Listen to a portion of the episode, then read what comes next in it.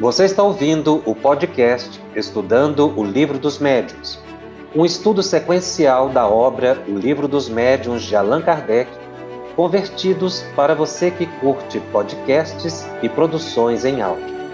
Essa é a nossa forma de transmitir esperança, conhecimento e alegria.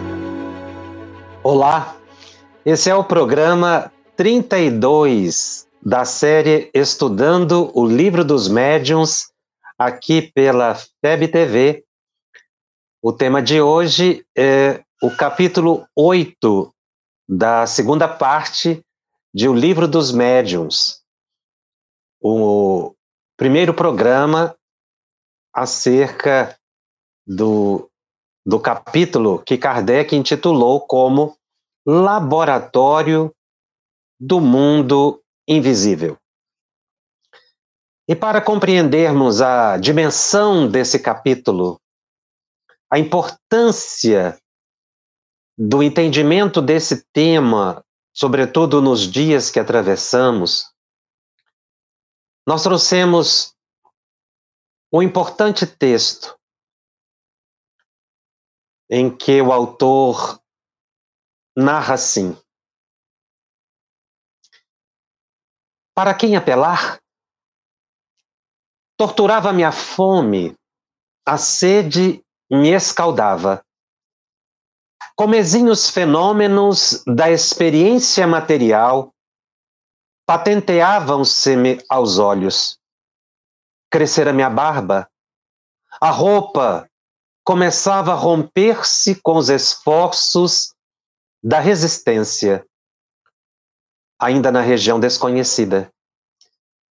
A circunstância mais dolorosa, no entanto, não é o terrível abandono a que me sentia votado, mas o assédio incessante de forças perversas que me assomavam nos caminhos ermos e obscuros.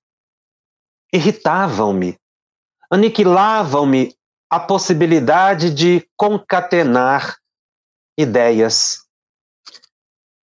Persistiam as necessidades fisiológicas sem modificação. Castigava-me a fome, todas as fibras.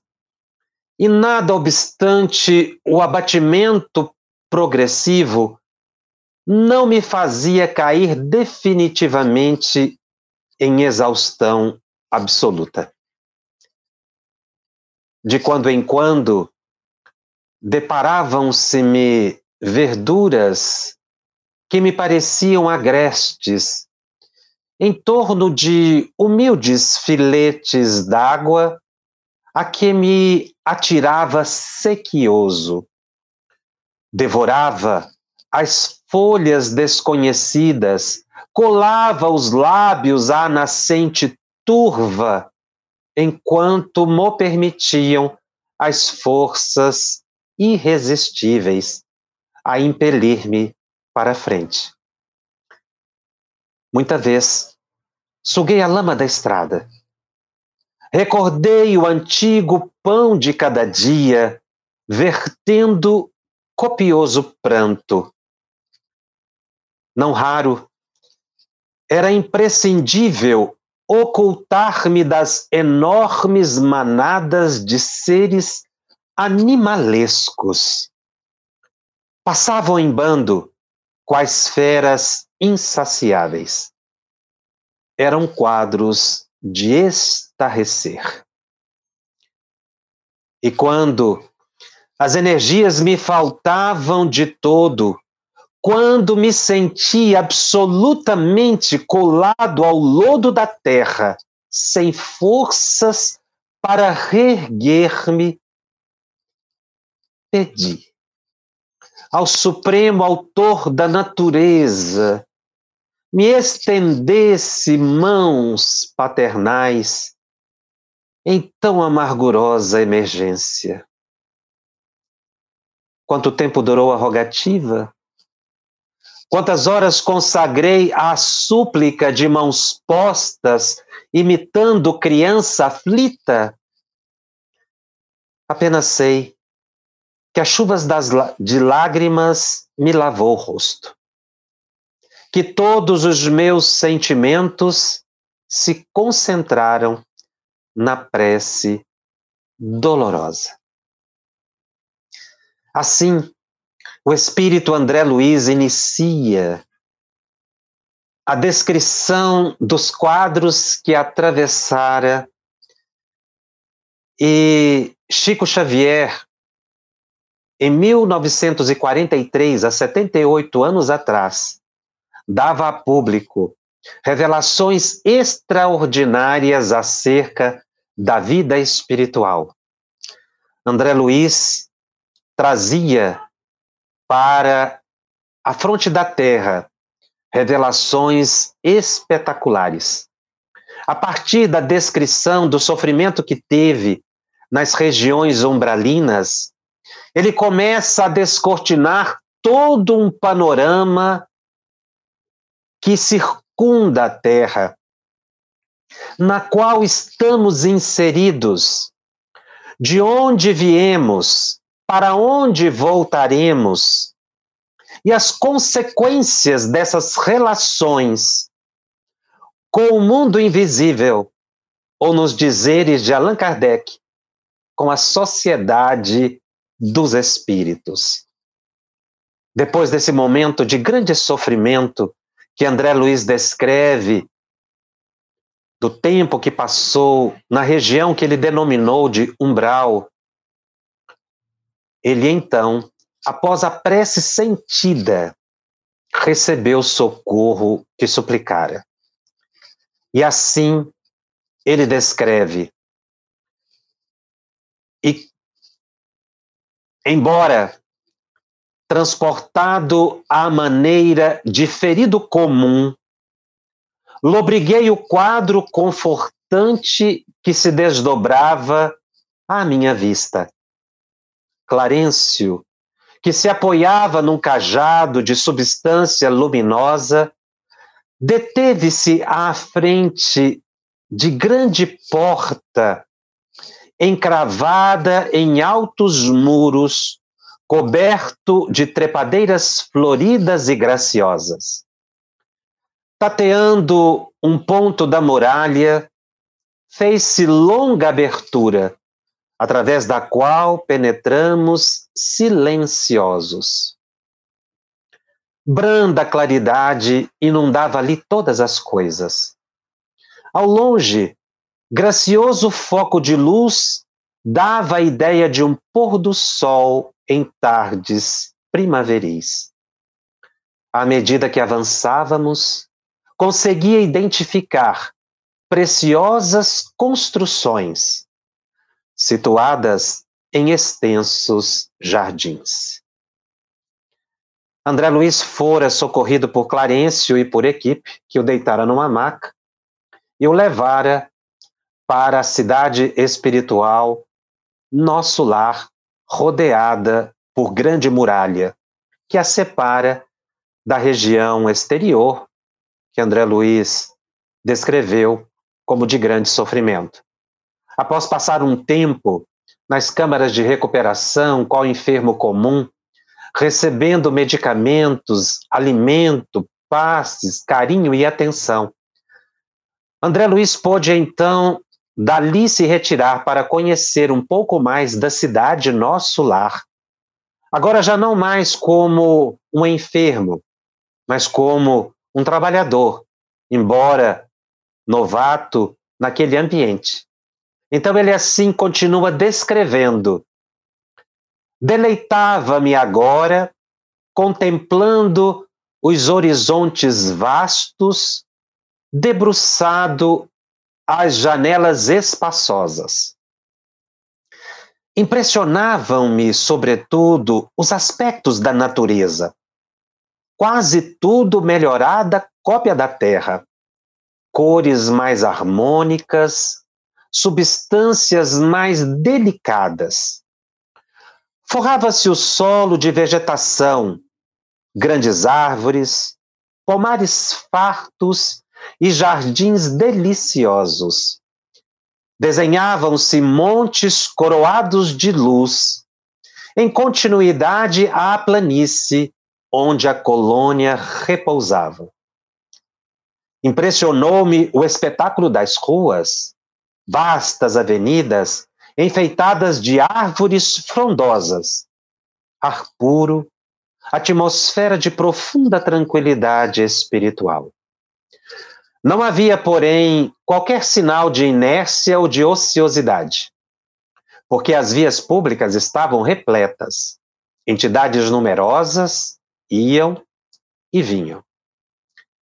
E André Luiz, num desses, uma dessas caminhadas ou passeios por nosso lar, levado por um amigo, ele assim descreve: chegados a extenso ângulo da praça, o generoso amigo acrescentou: Esperemos o aeróbus. Mal me refazia da surpresa quando surgiu grande carro suspenso do solo a uma altura de cinco metros mais ou menos e repletos de passageiros. Ao descer até nós, à maneira de um elevador terrestre, examinei-o com atenção. Não era uma máquina conhecida na Terra. Constituída de material muito flexível, tinha enorme comprimento parecendo ligada a fios invisíveis, em virtude do grande número de antenas na tolda. André Luiz tentando descrever um pouco mais desse veículo, o aeróbus, ele diz que é um carro aéreo que seria na Terra um grande funicular, é uma observação que ele faz. O livro Nosso Lar é um best-seller merece ser lido, estudado, sobretudo agora que nós estamos é, estudando um pouco mais a mediunidade e entendendo um pouco mais dos fluidos, a gente pode, com Allan Kardec, entender as descrições de André Luiz. Umbral, fome, sede, beber lama, barba crescida, necessidades fisiológicas, isso é inimaginável, muitas vezes, para aquele que não conhece as realidades do espírito. Um realismo fantástico, muitos poderiam dizer. Não fosse a autenticidade da mediunidade de Chico Xavier, essa narrativa poderia ser tratada como algo imaginário. Mas não é. É a realidade que nos cerca atende às descrições mais íntimas de Allan Kardec. Uma cidade no astral, rodeada ou protegida por grande muralha, mas que ali dentro reina uma paz celestial, uma paz focada no trabalho, grandes edifícios, largas ruas, árvores frondosas. Na verdade, a terra é uma pálida cópia daquilo que existe no plano espiritual. Mas como tudo isso é formado? De que matéria? As casas, as roupas, os veículos são formados. O piso de nosso lar, as árvores, o pôr do sol, a luz. De onde provém tudo isso? Como foi construído? Como foi estruturado ou planejado. Então, são indagações que nós encontramos resposta no, nas obras básicas, mostrando que André Luiz, na verdade, ilustra os estudos, as interpretações de Allan Kardec, em que ele traz informações preciosas, agregando ao pensamento do codificador, para nos dar uma realidade ou uma visão mais clara das teses que Allan Kardec desenvolvera sob orientação de espíritos elevados. A íntima ligação da obra de André Luiz, como de outros autores espirituais, alguns poucos, com a obra de Allan Kardec decorre de, forma, de, de se eh, constituírem numa mesma equipe aquilo que Allan Kardec chamou de universalidade do ensino dos espíritos. Porque Allan Kardec vai desdobrar o capítulo que nós estamos estudando, ou iniciando o estudo hoje, o capítulo 8, chamado Laboratório do Mundo Invisível, na verdade, no livro A Gênese, em que ele agrega mais informações. Assim, antes de nós adentrarmos especificamente no tema do livro dos médios ou na dissertação de O Livro dos Médios, é importante revisitarmos um trecho do livro A Gênese. Veja que a Gênese foi publicada anos depois do livro dos médios, significando que Allan Kardec obtivera maiores explicações para alguns capítulos de O Livro dos Médios. É por isso que a obra da codificação, na verdade, constitui-se de um bloco único. Os livros formam uma unidade, poderiam ser publicados todos num volume só, porque são uma continuidade, mas didaticamente estão separados. No entanto, a visão que nós podemos ter da doutrina, ela uh, se suporta por qualquer dos ângulos que nós a observarmos. Naturalmente que existe uma sequência de estudos que o próprio Allan Kardec menciona, uh, Livro dos Espíritos, Livro dos Médios, a Revista Espírita, mas, na verdade, esse corpo doutrinário único permite a análise não somente uh, por uma obra, mas associando as diversas obras que se completam. E é para explicar a descrição de André Luiz, a construção das casas, a vestimenta dos espíritos, o alimento que ele se refere, que eles tomavam ali. Veja, ele se diz debruçado em largas janelas, então ele estava hospedado numa casa. É? Antes, ele havia descrito crescimento de barba, ele havia descrito fome, coisas que são peculiares à jornada da vida na Terra, mostrando que a nossa volta para o mundo espiritual não é algo espetaculoso, mas atende a uma naturalidade existencial na qual nós estamos inseridos. Por isso é tão importante nós entendermos a dinâmica do mundo espiritual, como é que ele se estrutura. E esse capítulo explica exatamente isso. As construções do mundo espiritual, as roupas dos, dos espíritos, é o que Allan Kardec estuda no capítulo do Laboratório do Mundo Invisível. Mas, como disse, no livro A Gênese, nós vamos encontrar algumas explicações muito importantes que vão nos ajudar a entender melhor o capítulo 8 de O Livro dos Médios.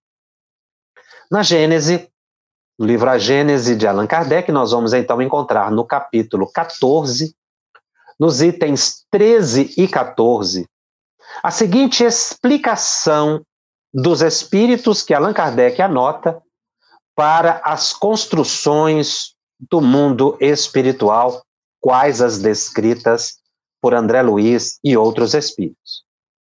Diz Allan Kardec: os fluidos espirituais, que constituem um dos estados do fluido cósmico universal, são, a bem dizer, a atmosfera dos seres espirituais. O elemento de onde eles tiram os materiais sobre os quais operam o meio onde ocorrem os fenômenos especiais perceptíveis à visão e à audição do espírito, mas que escapam aos sentidos carnais, impressionáveis apenas ou somente pela matéria tangível. O meio onde se forma a luz peculiar ao mundo espiritual diferente da luz comum pela causa e pelos efeitos. Finalmente, o veículo do pensamento como o ar é o veículo do som. Então, aqui, Allan Kardec explica que os espíritos vivem numa atmosfera. Mas ele diz assim, a expressão mais uh, uh, literal de Allan Kardec, que acabamos de dizer, é a atmosfera dos seres espirituais. É, é exatamente o chamado fluido cósmico universal, que nós já sabemos que é um estado da matéria. Mas quando ele diz atmosfera dos seres espirituais, não se, essa definição não se circunscreve à dimensão espiritual apenas. Nós também estamos inseridos nessa mesma atmosfera uh, que nos circunda, que nos interpenetram e da qual nós tiramos uma parte para a constituição do nosso perispírito, assim como os espíritos, então, uh, estruturam o seu perispírito. Veja que Allan Kardec já anotara na Gênese que é a partir desse elemento que os espíritos tiram os materiais sobre os quais operam. Então, tudo que André Luiz descreveu em termos de umbral, ou termo de nosso lar, para citar apenas essa obra, porque ele o faz em toda a sua coleção, como outros espíritos, Manuel Filomeno de Miranda, Ivone do Amaral Pereira, mas uh, focando na obra que estamos analisando, que é Nosso Lar, em comparação com a Gênese e com o livro dos médiuns, nós vamos ver que tudo que André Luiz descreve de construção, veja que Clarencio estava apoiado num numa bengala, num cajado. Clarencio se aproxima da muralha e toca a muralha. Ou seja, a muralha era de uma matéria tangível, como os móveis, os objetos aqui para nós. Inclusive uma muralha que André Luiz não poderia atravessar não fossem as paredes, as portas, os portões serem abertos por Clarencio. E lá dentro, uma atmosfera, uma iluminação diferente da exterior. É exatamente o que Allan Kardec explica aqui. Tudo isso foi construído a partir do fluido cósmico universal. Toda essa gama de construções de avenidas, aeróbus, tudo é uma derivação do fluido cósmico universal. A própria luz. Inclusive, alguns videntes mencionam que quando veem o mundo espiritual, ou alguns médios e desdobramento, eles observam a luz diferente dessa luz comum, é o que Kardec comenta. Existe sim uma iluminação diferente, que não se sabe muito bem descrever não é essa luz que nós conhecemos aqui no plano físico. Há uma iluminação própria no mundo espiritual. André Luiz faz referência no, no texto que acabamos de ler, que foram trechos que eu retirei de vários capítulos, pequenos trechos dos, dos primeiros capítulos de o livro Nosso Lar. Mas mostrando exatamente que é o que Allan Kardec explica. Não é? Ah, veja que o fluido cósmico universal pode estruturar regiões umbralinas, a lama que, Alan, que André Luiz bebeu, o perispírito dele reagiu ao ambiente porque ele causou fome e crescimento da barba, e também ele vai dizer das, das edificações espetaculares que ele aprecia e que ele não tem noção naquele momento de como é edificado, porque o, o aeróbis ele tenta descrever que é uma matéria plástica, né? Na verdade, seria o que hoje nós podemos imaginar como se fosse um grande trem-bala, né? suspenso a 5 metros de altura, mais ou menos o, o que ele descreve.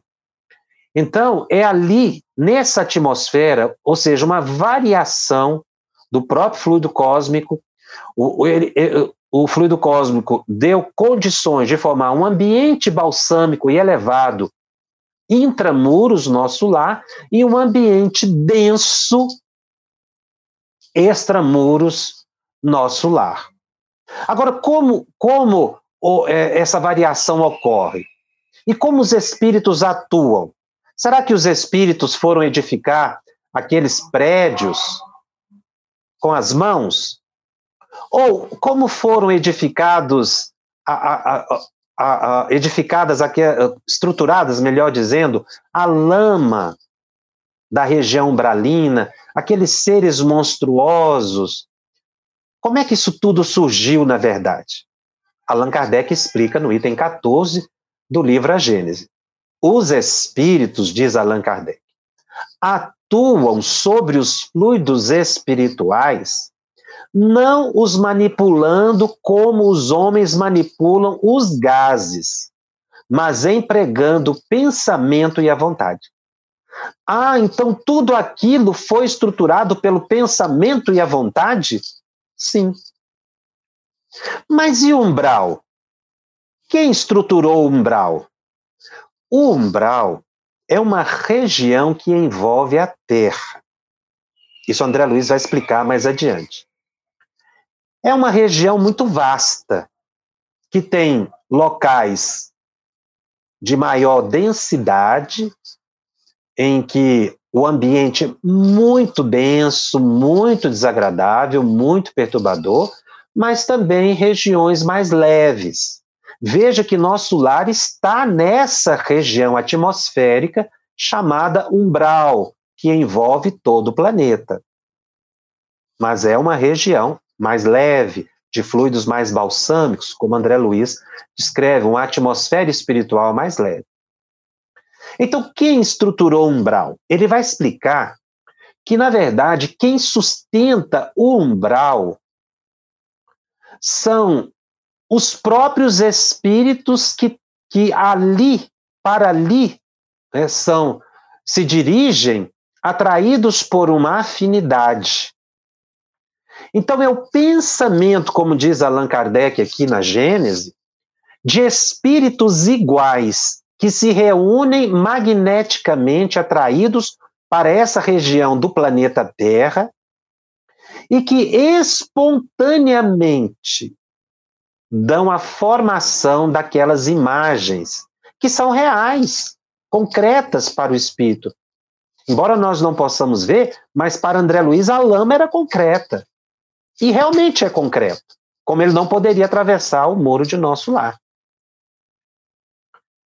Mas a, a, a, o umbral, que é, que é uma região que, que preocupa muitas pessoas, né?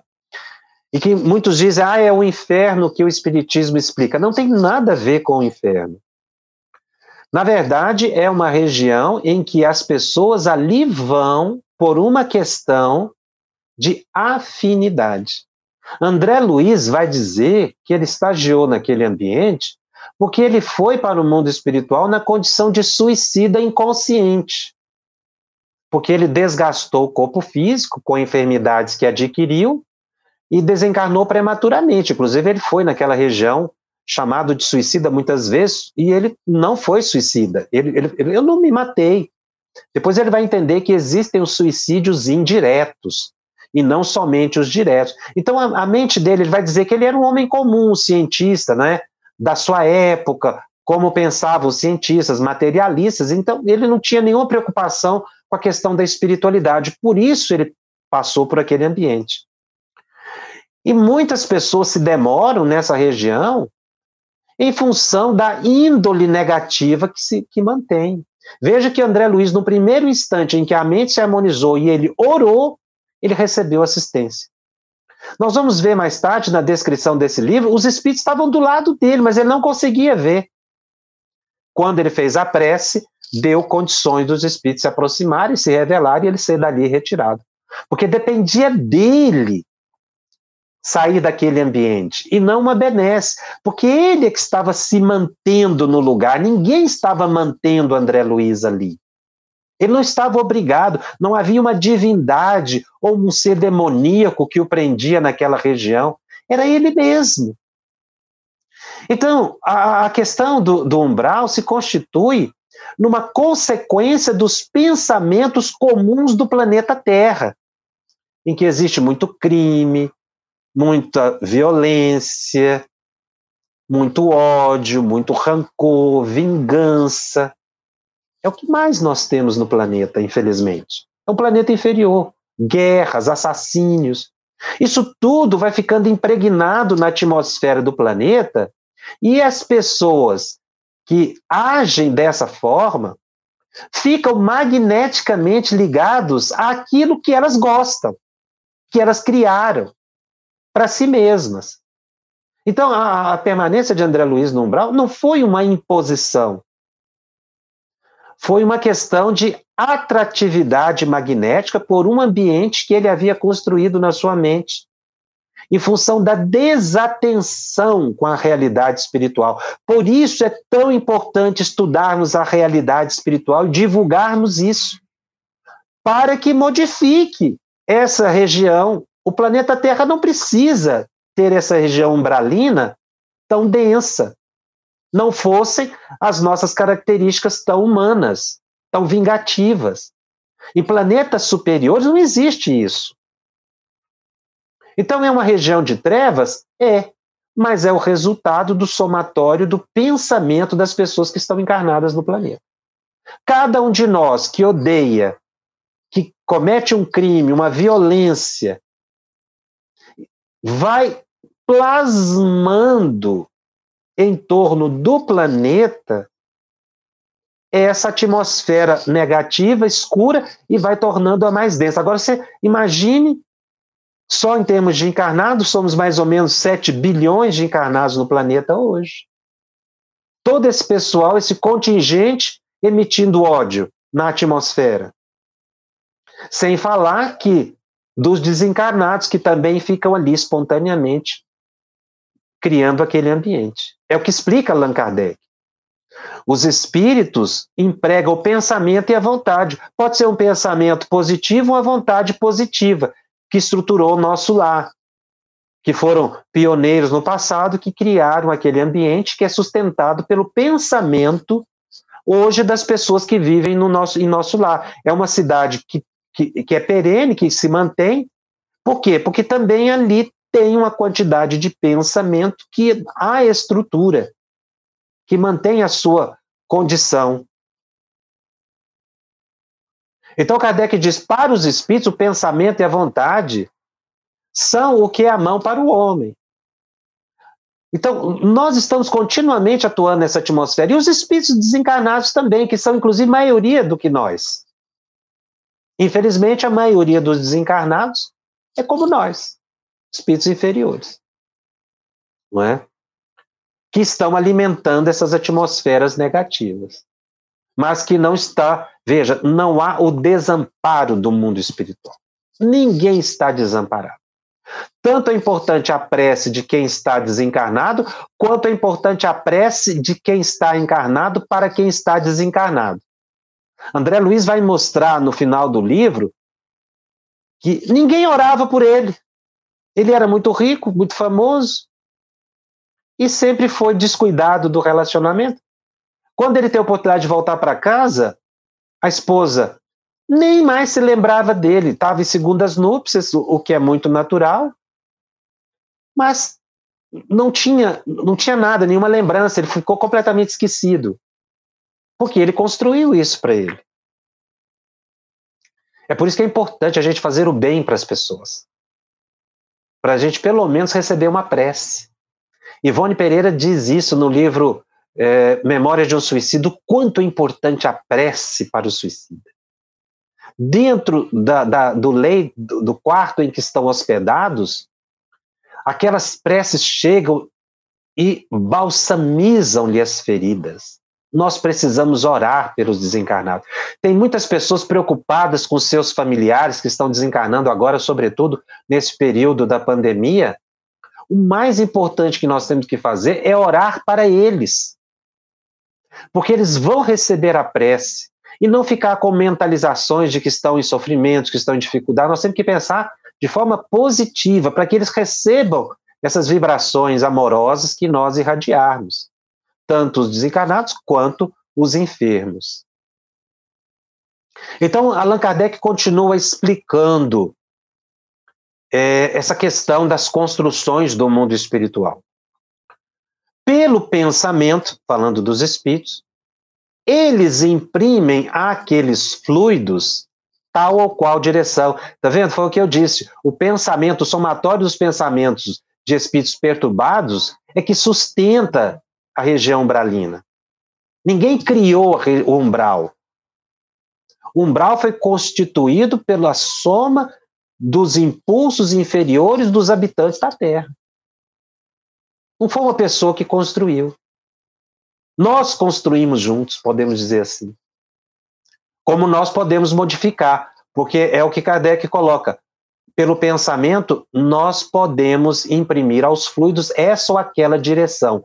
Os aglomeram, combinam ou dispersam. Olha o que Kardec diz: organizando com eles conjuntos que apresentam uma aparência, uma forma, uma coloração determinadas. São os prédios, né? Que é um agregado, então, de fluido cósmico. A muralha é feita de fluido cósmico. Só que tem uma densidade tal que não é qualquer espírito inferior, por exemplo, não consegue atravessar. Porque ela é tão densa quanto as paredes de nossa casa. Tem a mesma estrutura.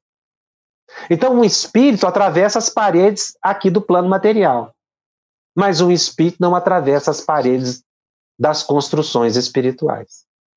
Por causa do, da dimensão em que se encontram, é a mesma dimensão. Então, a matéria lá tem a mesma concretude que a matéria aqui. Por isso, Kardec coloca aqui, que na verdade, nós estamos dizendo, Kardec, porque é Kardec né, que se apresenta, é o nome, mas na verdade ele diz que a Gênese também é um conjunto de, de textos, né, é, que foram recebidos mediunicamente pela psicografia ou pela psicofonia. Então, isso aqui é informação dos espíritos que eles já estavam dando. Por isso, a obra básica, nós chamamos de base, ela é base mesmo, porque isso aqui é que dá entendimento aos desdobramentos como esse de André Luiz. Então, formam conjuntos que dão uma aparência, uma forma, uma coloração. Os espíritos mudam-lhe as propriedades, mudam as propriedades. Então, você tem ali uma propriedade mais balsâmica dentro de nosso lar, um ambiente mais agradável, e um ambiente mais desagradável no, no, no umbral. Lembrando que a palavra umbral, ela, ela é, é uma palavra que refere-se a uma região. Repito, tem locais mais densos, tem locais menos densos. Umbral, na verdade, a palavra significa assim, local de passagem. Né? Como ele circunda o planeta, ele, ele tem a, ele, ele está na atmosfera, né, ligado à atmosfera material do nosso planeta, na mesma posição. É por isso que os espíritos mudam-lhe as propriedades, como um químico muda dos gases ou de outros corpos. Claro que os espíritos não agem com as mãos, aqui é por comparação que Kardec faz é, como o químico muda a natureza dos gases. É muito interessante que a, a combinação de átomos que formam as moléculas, moléculas que você, que ao se acrescentar mais átomos, muda o resultado, muda o elemento, é o que Kardec está dizendo aqui.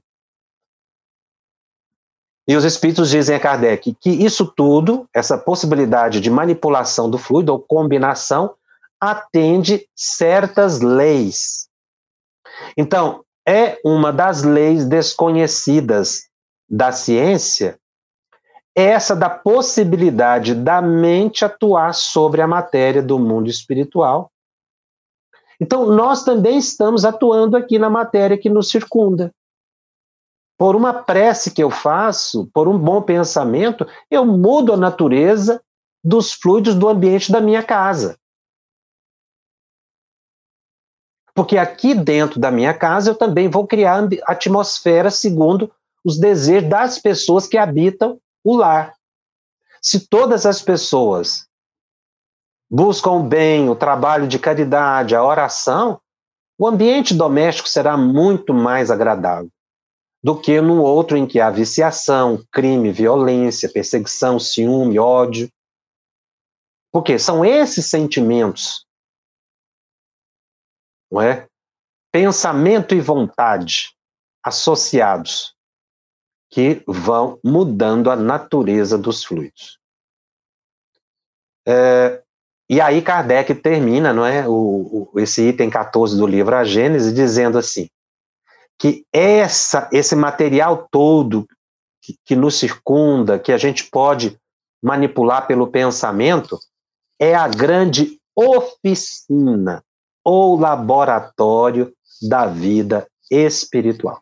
Então, nós estamos inseridos dentro de um grande laboratório em que atuamos sobre os elementos diuturnamente. Os médios precisam atentar a isso, porque são dotados de maior sensibilidade. É muito importante o médium entender essa dinâmica para compreender a reunião mediúnica, mas também compreender a sua vida, o seu cotidiano, por que, que muitos médios estão sofrendo nesse período de pandemia em que as reuniões mediúnicas ficaram suspensas? Parece que lhes foi tirado o chão. Porque o médium não aprendeu a controlar os fluidos que o circundam pelo pensamento. O mais comum é o médium aprender a incorporar e achar que vai resolver todos os seus problemas pelas incorporações que faz como se fosse a reunião mediúnica um local para você despejar problemas. Não. Ali é um local para você prestar o socorro. Nós vamos resolvendo os nossos problemas no cotidiano. Então, muito médium que agora, nesse período de isolamento, está sofrendo, é porque não aprendeu que pode perfeitamente controlar os fluidos do ambiente, atrair espíritos ou afastar de si espíritos pelo próprio domínio mental, pela própria vontade. Isso é um aprendizado muito importante, que inclusive é, está nesse capítulo que Allan Kardec inicia, lá no item 126, quando ele fala do vestuário dos espíritos. Agora sim, já no livro dos médios, nós passamos pelo livro Nosso Lar, é, revisitamos a Gênese e agora vamos para o item 126 do livro dos médios, que nós vamos ter um melhor entendimento pelas, pelas explicações, pelos exemplos, pelas imagens que foram criadas em nossa mente, nós vamos entender bem melhor o que Allan Kardec coloca no livro dos médios. Então, no item 126, ele diz: Temos dito que os espíritos se apresentam vestidos de túnicas. É a roupa lá do André Luiz que estava rasgando, né? Que roupa era aquela? A roupa criada pelo seu hábito de pensar numa roupa.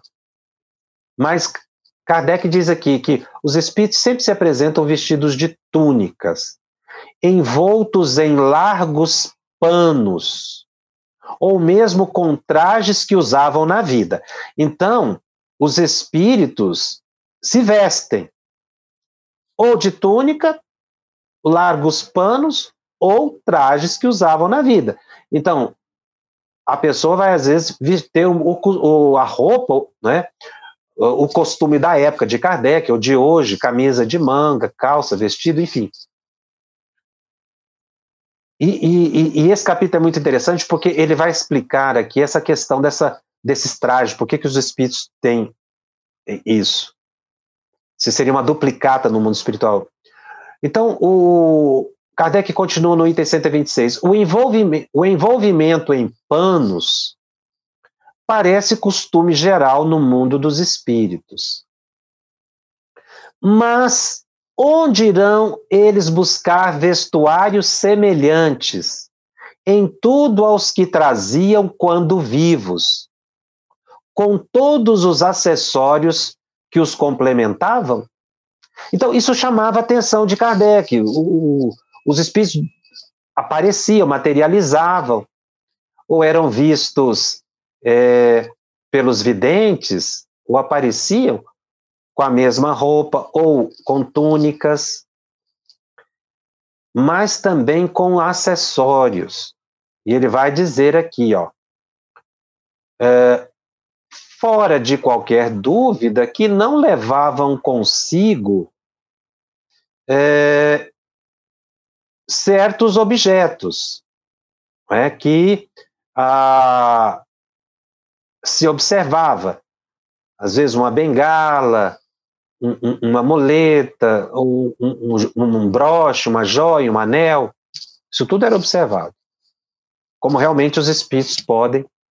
Então, fora de qualquer dúvida que não levavam consigo os desencarnados esses objetos, pois que os objetos reais temos-los ainda sob as vistas. De onde provém os que usam no outro mundo? Esta questão sempre deu muito que pensar. Para muitas pessoas, porém, era simples motivo de curiosidade. A ocorrência, todavia, confirmava uma questão de princípio de grande importância, e realmente é. Esse assunto é de grande importância. O laboratório do mundo invisível, que a, a palavra laboratório, repito, se refere a esse ambiente que nós vivemos. Nós vivemos dentro de um grande laboratório. A ocorrência, todavia, confirmava uma questão de princípio de grande importância, porquanto sua solução nos fez entrever uma lei geral. Qual lei geral? Essa da ação do pensamento sobre o fluido, que também encontra aplicação no mundo corpóreo, tá vendo? Ele diz aqui, é a mesma lei. A ação do pensamento do desencarnado quanto do encarnado sobre o fluido é a mesma. Muitos fatos vieram complicar e demonstrar a insuficiência das teorias que tentavam explicá-la. Até certo ponto, poder-se compreender a existência do traje, por ser possível considerá-lo como, de alguma sorte, fazendo parte do indivíduo. Isso é uma especulação que Kardec faz. Né? Uma das, das hipóteses é que o traje faz parte, seria, mas não é uma explicação muito lógica, ele, ele mesmo diz isso. O mesmo, porém, não se dá com objetos acessórios, qual, por exemplo, a caixa de rapé do visitante da senhora doente, que falamos no item 116. Notemos a esse propósito que ali não se achava um morto, mas um vivo. E que tal senhor, quando voltou em pessoa, trazia na mão uma caixa de rapé semelhante em tudo a da aparição. Onde encontrara o seu, seu espírito, a que tinha consigo, quando sentado junto ao leito da doente. Poderíamos citar grande número de casos em que espíritos de mortos ou de vivos aparecem com diversos objetos: bengalas, arma, cachimbo, lanterna, livro, etc. Vamos rememorar rapidamente o fato que Kardec narra no item 116 de O Livro dos Médios.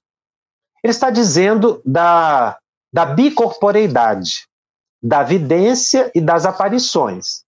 Então, aqui é o caso de uma senhora que estava doente e que um encarnado aparece para ela, que poderia ter sido pela vidência ou uma bicorporeidade. Então, Kardec, no item 116, descreve assim: Outra senhora residente na província, estamos, estando gravemente enferma, viu certa noite, por volta das 10 horas, um senhor idoso, que residia na mesma cidade e com quem ela se encontrava às vezes na sociedade, mas sem que existissem relações estreitas entre ambos. Viu-o perto de sua cama, sentado numa poltrona e a tomar de vez em quando uma pitada de rapé. Tinha ares de vigiá-la.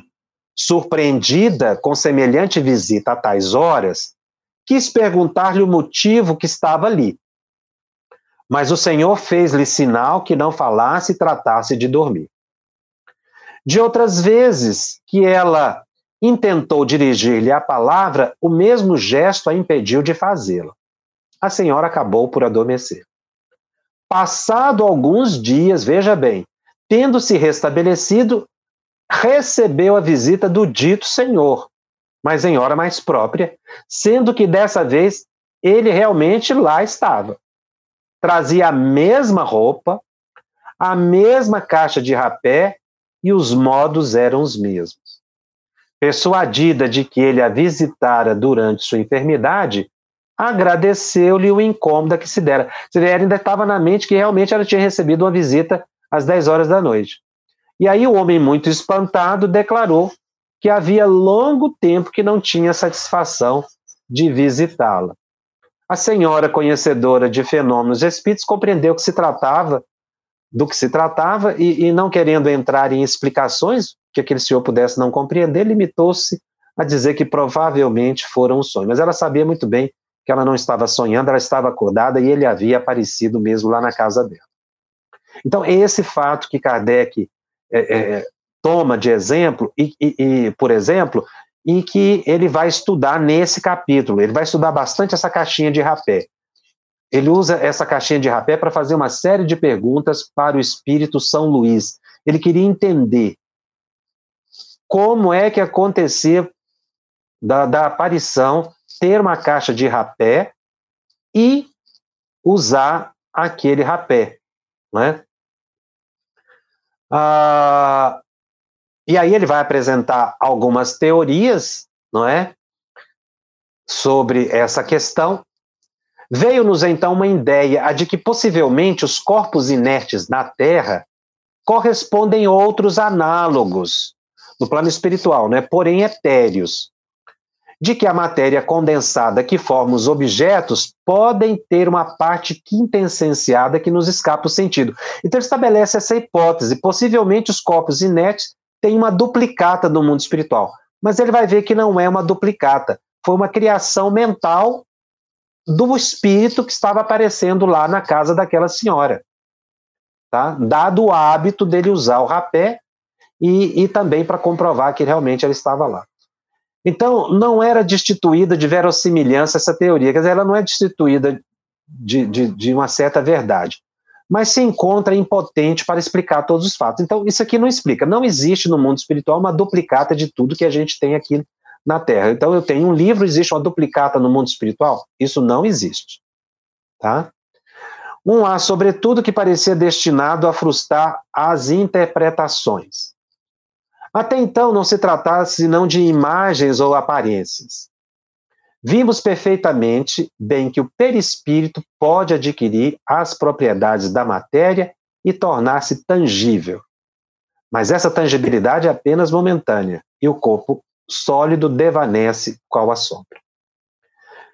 É, isso já é um fenômeno extraordinário, mas produzisse matéria sólida persistente, que é o caso da caixa de rapé, conforme provam muitos casos autênticos, por exemplo, da escrita direta, de que falaremos minuciosamente, é o que eu vou tratar no próximo programa, é, que é um dos fenômenos que chama muita atenção de Kardec, é a escrita direta e a questão da caixinha de rapé.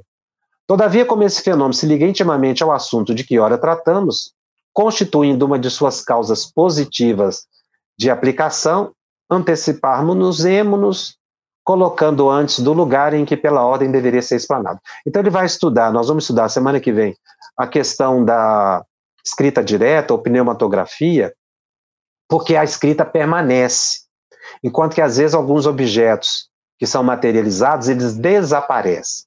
Então ele vai estudar os dois fenômenos, tanto a caixinha de rapé quanto a questão da escrita direta, porque a tinta fica no papel. Ele indaga São Luís sobre essas questões todas.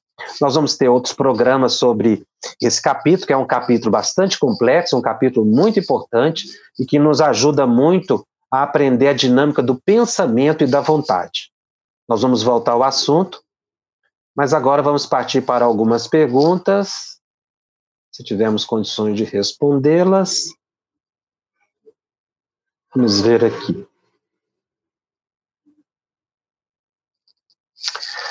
A Cida Martins. Jacobson, por favor, responda se assim como o corpo físico, o perispírito tem órgãos. Nós já tratamos disso em outro programa. Se você puder, assista o programa chama, é, intitulado é, Fluidos e Perispírito.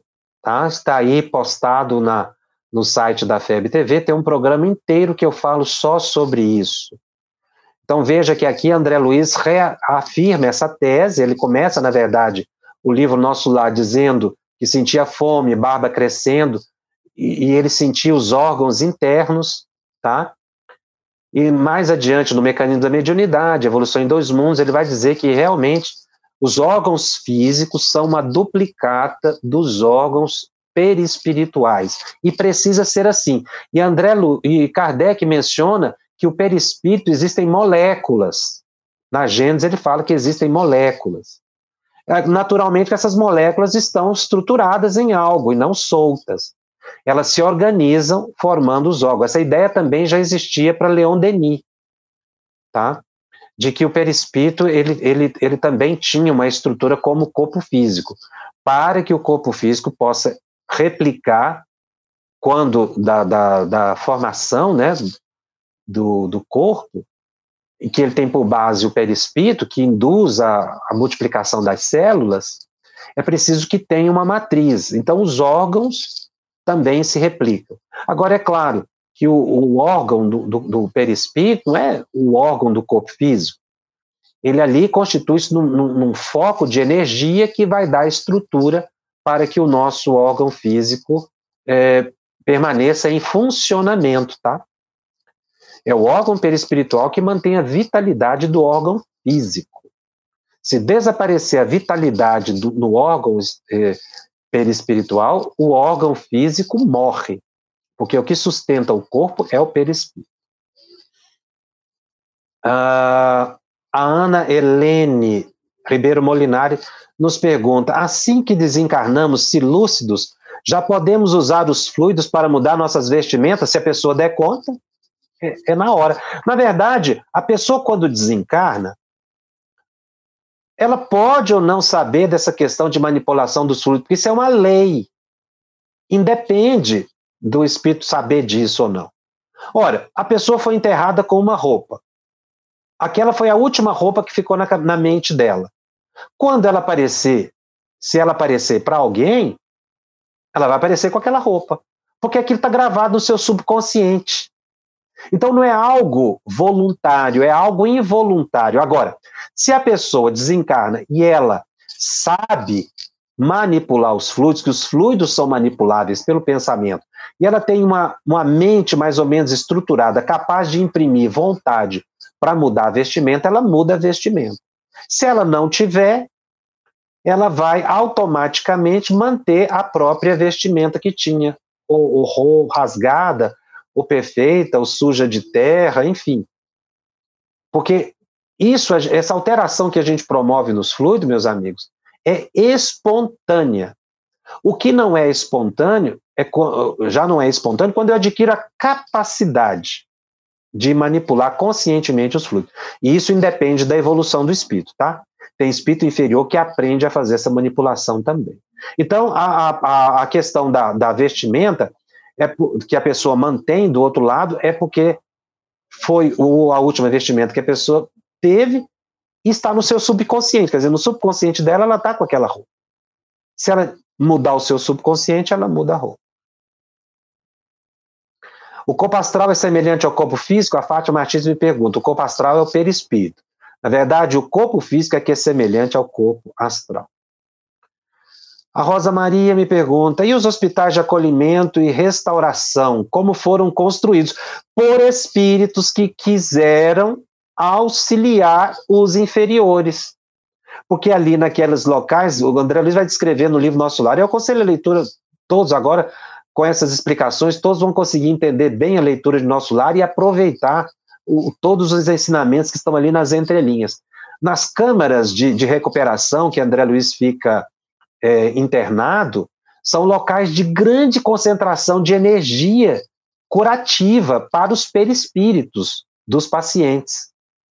Então, naturalmente, que espíritos médicos, benfeitores, pelo desejo de colaborar, basta esse desejo de ajudar que eles mantêm aqueles ambientes, aqueles hospitais, aqueles locais de socorro, porque são almas que imprimem ao fluido espontaneamente ou conscientemente o desejo de cura e recupera a saúde das pessoas. Ah, com a transição planetária, o umbral será extinto da Terra? O umbral será extinto da Terra? A Ana Helena me pergunta. Quando a Terra deixar de ser um planeta inferior? Umbral inferior, tá? Porque a palavra umbral significa local de passagem. Então, em planetas superiores existe provavelmente um local de passagem, não é? De, de passagem mesmo, de atravessar de travessia. É, só que não escuro como existe na Terra. Mas não seria já na era da regeneração ainda não. porque de prova e expiação nós vamos passar para a regeneração. Ainda não seria nesse tempo. Nós estaremos melhores na regeneração. Seria quando nós nos tornássemos espíritos superiores, aí sim a gente se livraria. Tem muitas perguntas ainda aqui sobre fluido cósmico, essa atmosfera citada. Eu vou responder, Sônia, Euseni. É, podem fazer no Telegram ou repetir a pergunta na semana que vem, porque eu vou continuar nesse assunto, porque ele é muito importante para nós, estudantes da mediunidade. Você ouviu uma produção da Federação Espírita Brasileira. Para saber mais, siga o FebTV Brasil no YouTube, Instagram e Facebook. Ative o sininho para receber as notificações e ficar por dentro da nossa programação. Até o próximo estudo.